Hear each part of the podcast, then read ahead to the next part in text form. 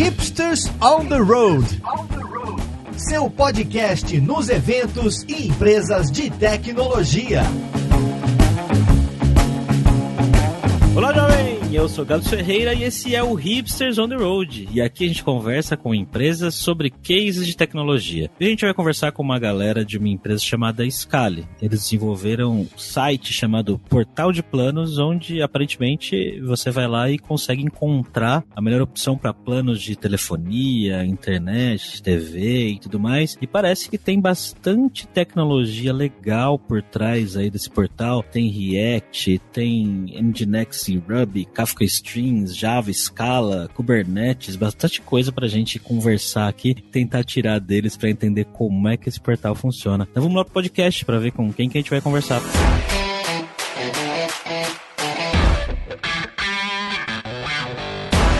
E hoje a gente está aqui com a Aline Morelli, que é Engineering Manager e Dev Front-End lá na Scali. Tudo bem, Aline? Oi, tudo bem. E estamos também com o Rubens Minoro, que é engenheiro de software de dados na Scali. Como é que você tá, Rubens? Tô bem, e aí, galera? E para me ajudar a encher eles de perguntas aqui, hoje eu tô com a minha parceira aqui, Giovana Delfino, desenvolvedora no Facebook lá em Londres. Como é que você tá, Giovana? E aí, Gabs? Tô bem, sim. Dei uma sumida, mas agora tô de volta. Bom, pessoal, go. Antes da gente começar a falar do portal em si, eu queria que vocês contassem um pouco sobre a Scali, né? O que é que vocês fazem aí? Vocês são uma empresa de software? A Scali, ela é uma empresa que ela começou trabalhando com growth, marketing e ah, dando suporte para parceiros no funil de vendas, né? E ela vem cada vez mais se posicionando como uma empresa de tecnologia e software, um produto. É, hoje a gente atua ajudando, conectando parceiros de grandes marcas, é, tanto de telecom, saúde, ao consumidor final. Então, a gente traz receitas incrementais para esses parceiros, né, e ajuda a,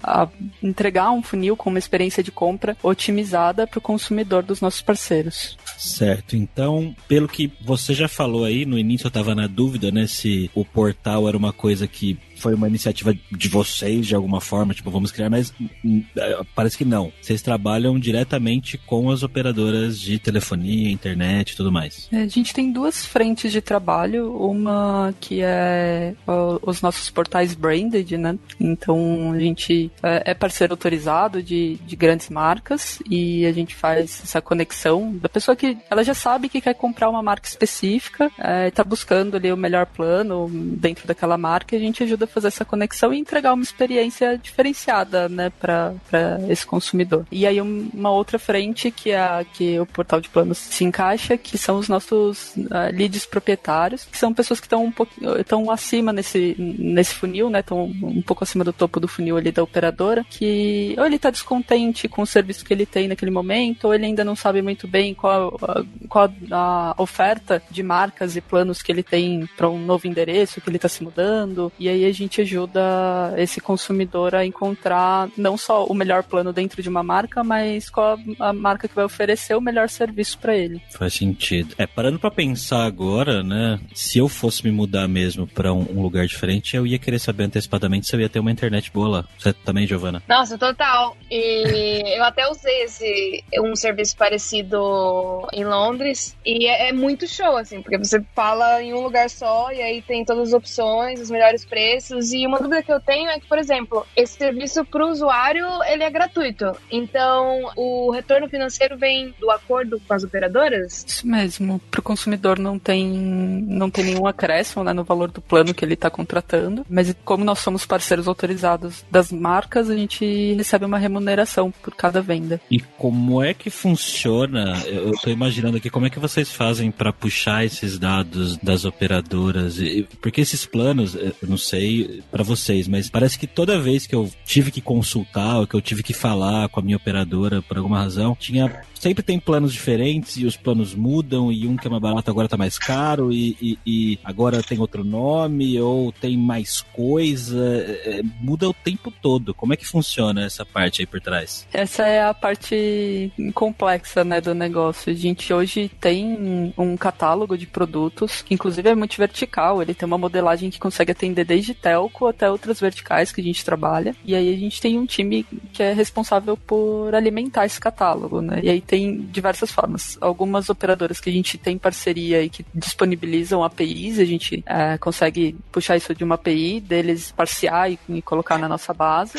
Outros a gente é, vai para Scrapper é, em documentos que eles mandam pra gente, então a gente tem que parciar, um, em alguns casos, um documento que chega do, do parceiro. Em outros, é, crawler no, em site, em diversos sites para conseguir chegar no número assertivo. Então tem um, tem um trabalho bem complexo aí por trás para conseguir ter um, um, catálogo que faça sentido, né? Pra, tanto para o consumidor quanto para na hora da gente fazer a venda, o dado ser compatível com o que a operadora está exercendo naquele momento. E... É, eu ia perguntar isso, como funciona para não ter esse tipo de conflito, né? Porque vai que vocês, por exemplo, vendem a um preço, mas aí o preço na, na operadora já mudou. É, é, acontece esse tipo de coisa? Ou, ou assim, não, nunca acontece ou acontece é mínimo? Hoje não acontece. É, a gente.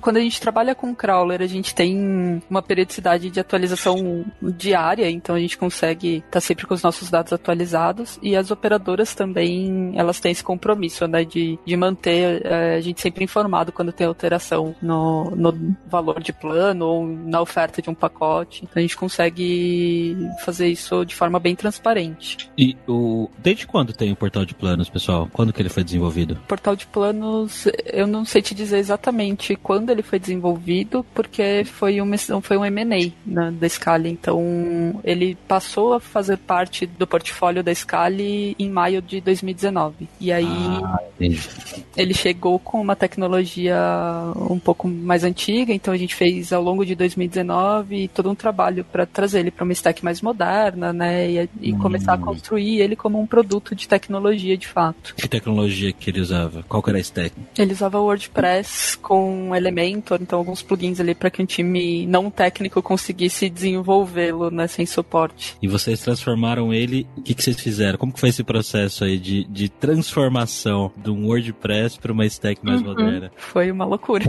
ele já chegou pra gente como um portal com um volume de acesso muito grande, né? Então já ele tinha já um quando ele entrou na stack da no portfólio da Scali, ele já chega representando boa parte de, da receita da empresa pelo volume que ele tinha, né? Só que a gente estava ainda com muita dificuldade para dar manutenção por conta de tecnologia e aí tinha complexidade de migrar porque era um ativo da empresa, né? E com uma quantidade de conteúdo muito grande. A gente tinha um, na época o portal tinha 800 páginas com muito conteúdo, muitos componentes diferentes ao longo dele. Então a gente teve um, um time de engenharia focado ali em primeiro montar a estrutura com React que fosse amigável ao SEO, né, e a performance. Então, com, configurando server-side render é, como serviço de forma otimizada para as engines de busca. É, então, todo cuidado com é, para construir a quantidade de, de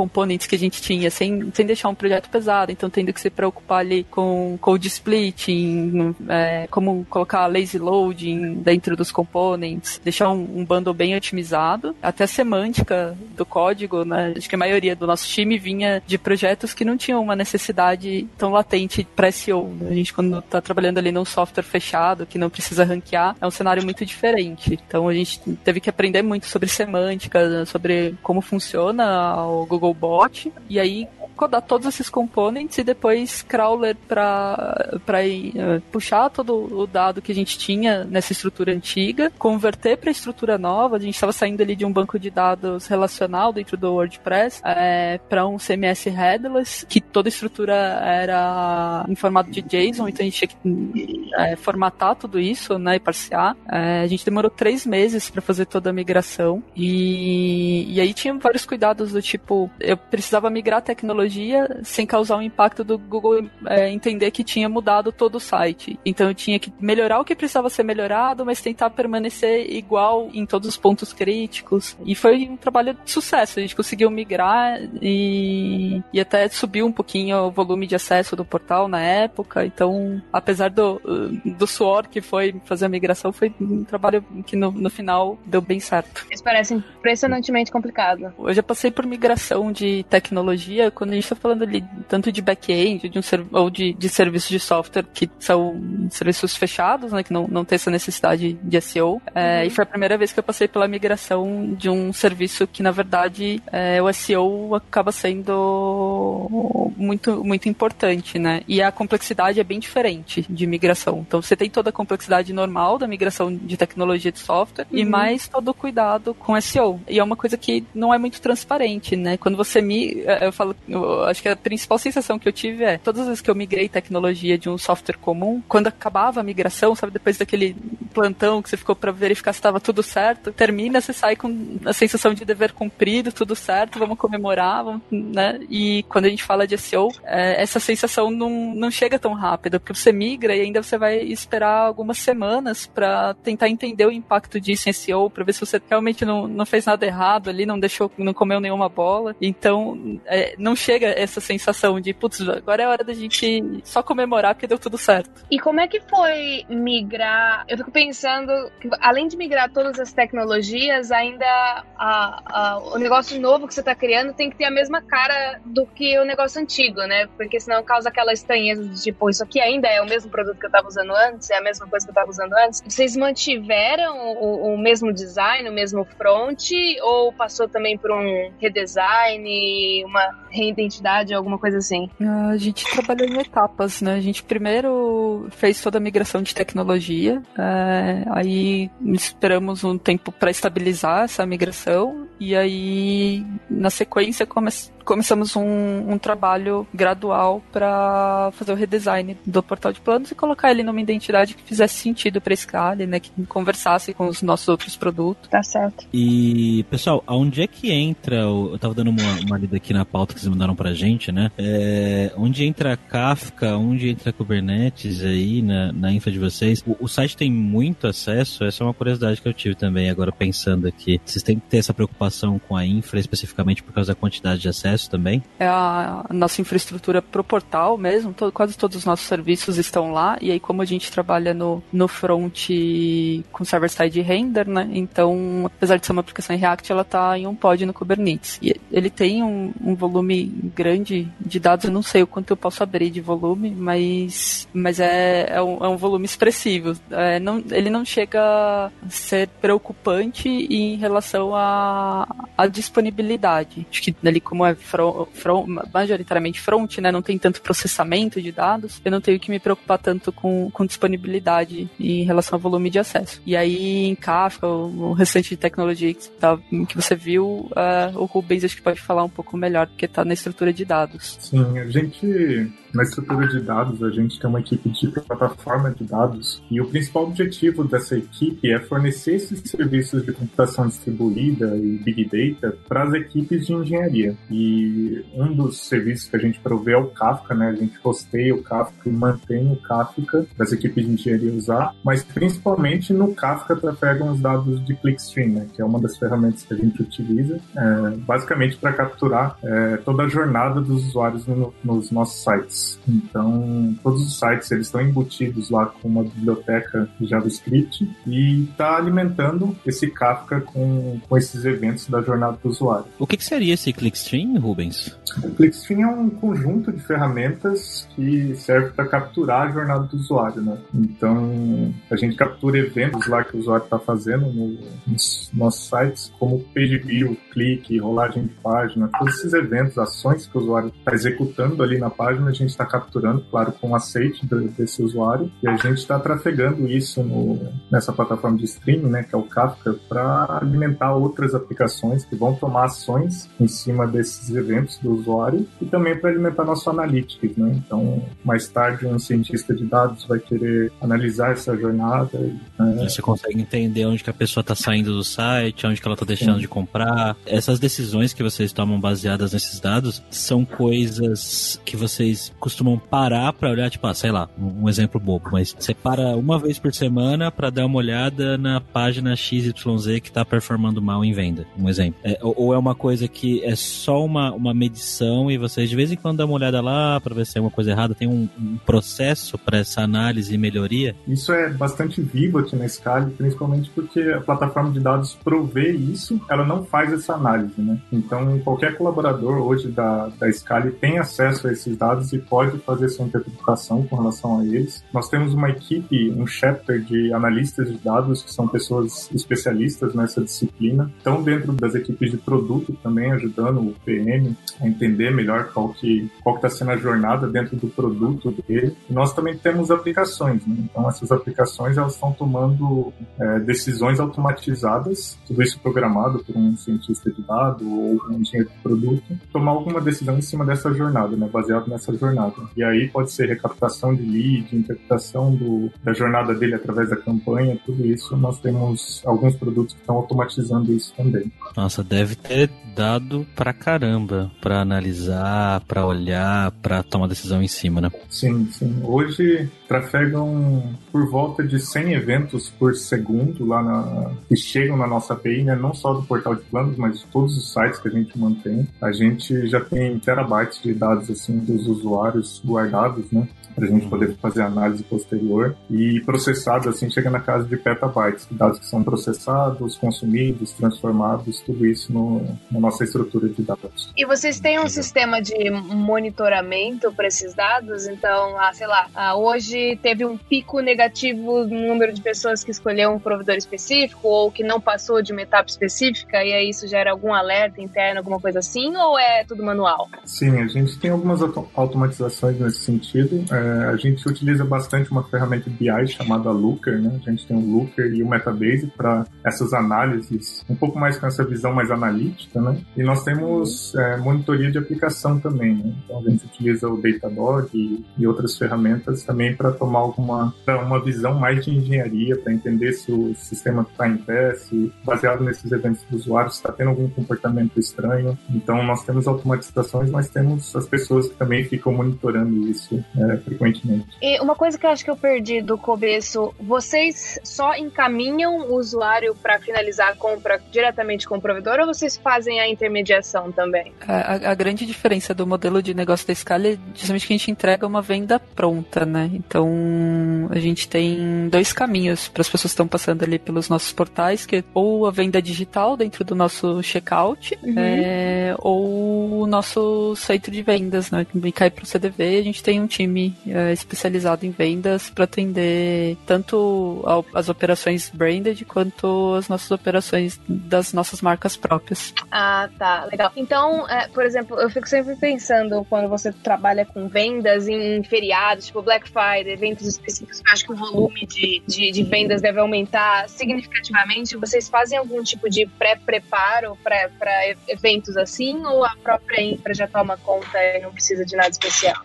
Hoje a nossa infraestrutura está bem robusta, bem segura, a gente não tem problemas de indisponibilidade, então a gente não tem muita preocupação específica. Então a gente passou agora Black Friday sem nenhum incidente, por exemplo. Então, mas aí acho que graças a um trabalho que já foi feito ali de, de subir uma infraestrutura escalável dentro do Kubernetes, né, que dá suporte para essa elasticidade, né? Então quando, quando a gente tem aumento de volume, toda a nossa infraestrutura já se escala e, e suporta isso sozinho. Acho que eu acabei nem perguntando, né? Vocês estão com React no front-end, o que, que tem no back-end de vocês? Uh, no back existem uh, alguns serviços, né? Então a gente não, não tem uma, uma única linguagem, mas por exemplo, quando a gente fala de Scrapper e Crawler, a gente normalmente trabalha com Python. Aí a gente tem alguns serviços como o catálogo, que a gente estava conversando, uh, tá em Golang. De linguagens em dados, a gente usa basicamente Java e Scala Ruby a gente também usa, Python, acho que são essas as quatro principais. De ferramentas a gente utiliza Apache Kafka, o Spark, o PressoDB, Hive, Druid, Apache Airflow, Kafka Strings, bastante ferramentas do ecossistema Hadoop e Apache. E de formatos assim a gente costuma trabalhar com JSON, Apache Avro, Parquet, Arrow, também do, do ecossistema Hadoop e Avro. E outra coisa que vocês comentaram com a gente aqui, né, quando a gente estava montando a pauta, é que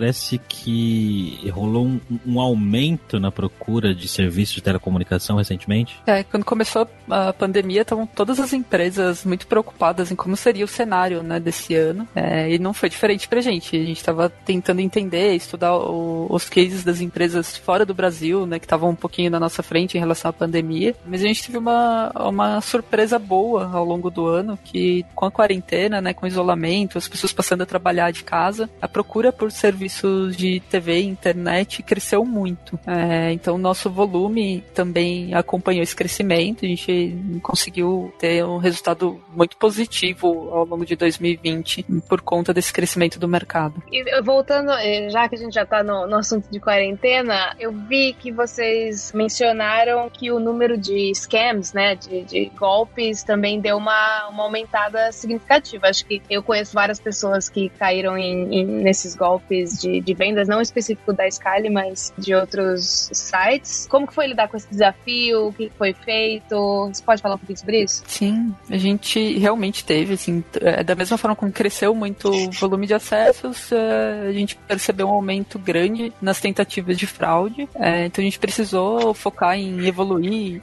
nossos sistemas para evitar também sobrecarregar o sistema dos nossos parceiros, né, com essas tentativas de fraude. Então a gente acabou desenvolvendo um projeto, casa que chama ID Verify, um projeto também ali com Golang na stack, e, é, com uma estrutura bem legal, que ele começou pequenininho, é, em que a gente estava olhando para o CPF de quem estava tentando fazer uma compra, então tanto para o nosso checkout digital quanto para o CDV, e fazendo análise de risco daquele CPF, qual era o risco dessa tentativa de compra ser uma fraude. E aí ao longo do ano a gente foi evoluindo para uma estrutura um pouco mais robusta. Hoje a gente está trabalhando com um modelo transacional, então ao invés de olhar só para o CPF como a gente começou, a gente consegue ir coletando os dados né, da pessoa que está tentando fazer a compra e fazer uma análise daquela transação e entender o risco de todos os dados inseridos ali seriam um, uma tentativa de, de fraude ou não. Mas Aline, que fraude uma pessoa comete comprando um plano de internet? Eu, eu, desculpa a ignorância, mas é, realmente não, não, não entendi. eu não sei se você chegou a acompanhar, teve até um, uma época no Twitter que tava todo mundo compartilhando cartão de crédito, CPF de pessoas famosas, de políticos, e as pessoas estavam usando esses dados, por exemplo, para comprar plano de internet, TV, comprar celular em e-commerce. E ah, a gente passou tá. também por isso, né? Lembro que filiaram fraude. gente, filiaram gente a partido político. foi, foi exatamente nesse período, e aí acho que todo mundo que estava trabalhando ali com e-commerce deve ter passado por isso, né? De ter que se prevenir e garantir que a pessoa que está fazendo aquela compra, os dados que a gente está recebendo é realmente da pessoa que está fazendo a compra, que não, não tem nenhuma tentativa de fraude por trás disso. E aí é conseguir analisar todo o dado ali, entender se realmente está fazendo sentido e até fazer análise histórica. Então, quanto quantas vezes é, esse e-mail ou esse CPF foi usado na última semana para uma tentativa de compra dentro dos nossos serviços. A gente teve que seguir várias estratégias para bloquear, porque você não sabe qual vai ser o próximo CPF que vai vazar na internet, né? Sim. Então, eu tava curiosa quanto a isso. Como, você pode falar um pouquinho mais como funciona esse processo? É tipo, ah, vocês têm o CPF da pessoa e aí de algum jeito tentar analisar o perfil de compra, mas aí esses dados vêm da onde? É, vocês pegam dados externos ou, ou assim, só que vocês já tem na, na plataforma? A gente tem serviços de consulta, né? Então, serviços oficiais de consulta de CPF, por exemplo, para entender é, até a, a probabilidade de, de fraude em cima de um CPF, mas a gente usa muito dados históricos nossos também para fazer o cruzamento com outros dados que não sejam só o CPF. Então, a gente tem tanto consulta externa quanto consulta aos dados que a gente coleta. E, gente, como é que tá estruturado o time de vocês aí? Vocês têm um time grande de tecnologia para lidar com tanta coisa? Porque são muitos detalhes pequenos e coisas que vocês têm que né, analisar no dia a dia aí, que nem o, o Rubens estava falando. Como é que tá o time de vocês? Ah, só de engenharia nós temos hoje 43 pessoas. O time de engenharia de dados eu não sei dizer o tamanho hoje. É, hoje a gente, de engenharia especificamente, a gente tem cinco pessoas, é, mas o, a guild de dados, né, que reúne engenharia, data analytics, data science, está em torno, uhum. chegando em 20 pessoas. Então, já entrando nesse jogo de como é que é a equipe de, de desenvolvimento, como é que é organizado? Então, você falou 43 pessoas, né? Bastante gente, não dá para ser um, um time só. Vocês se organizam por produto ou por problem area, né? Ou, ou não sei como funciona. Vocês têm sprints? Qual o tamanho do sprint? Podia dar uns detalhezinhos pra gente? A gente hoje trabalha com um modelo